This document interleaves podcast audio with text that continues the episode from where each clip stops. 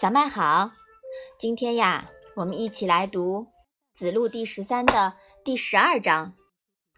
你先来念一下好吗？子曰：“如有王者，必事而后仁。”那这一章啊，讲了什么呀？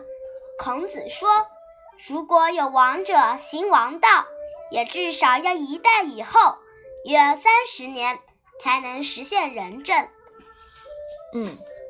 我们说王道呀，就是王者治天下之道，包含了三个方面。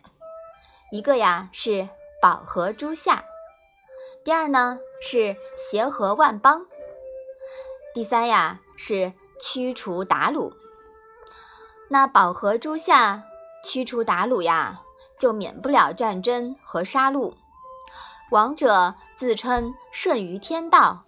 信奉以杀止杀，杀戮是拨乱反正的手段之一，由乱到治，然后才能施仁政。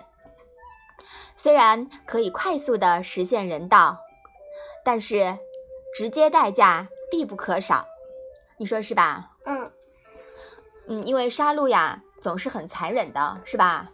嗯，一定会导致民不聊生的局面。好，我们把这一章啊再来读一下。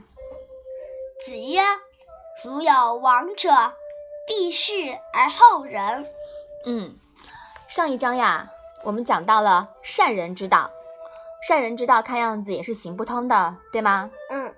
那么这一章呀，我们讲到了王道，需要付出杀戮的代价，我们也是要谨慎来使用的，对吗？